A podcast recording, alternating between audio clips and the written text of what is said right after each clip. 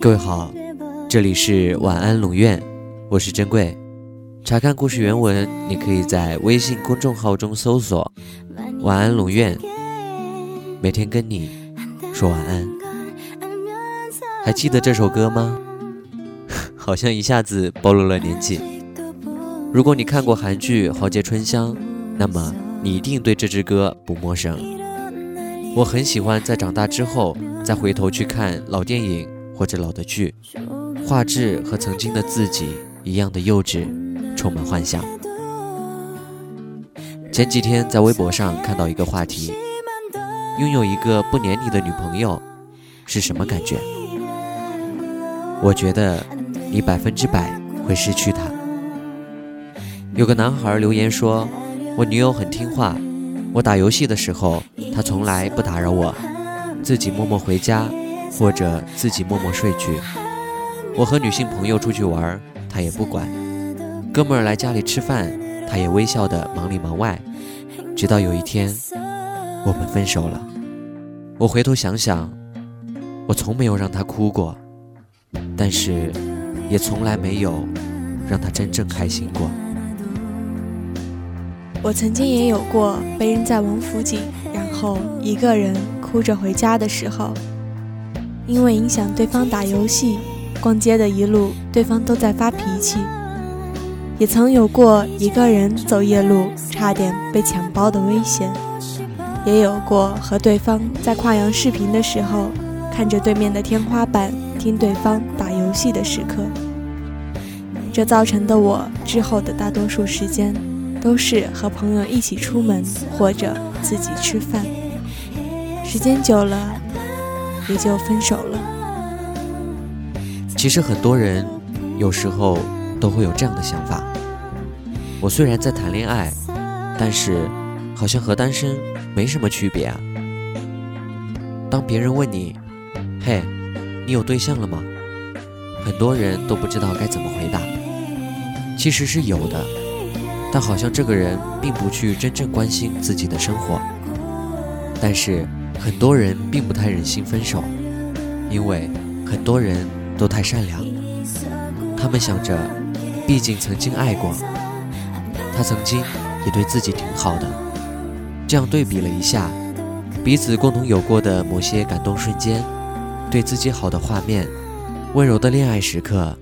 全部都盖过了那些对方大多数对自己不好的时刻，甚至在对方对自己不太上心的时候，还会拿旧的记忆当毒品来嗑，产生了美好的幻觉。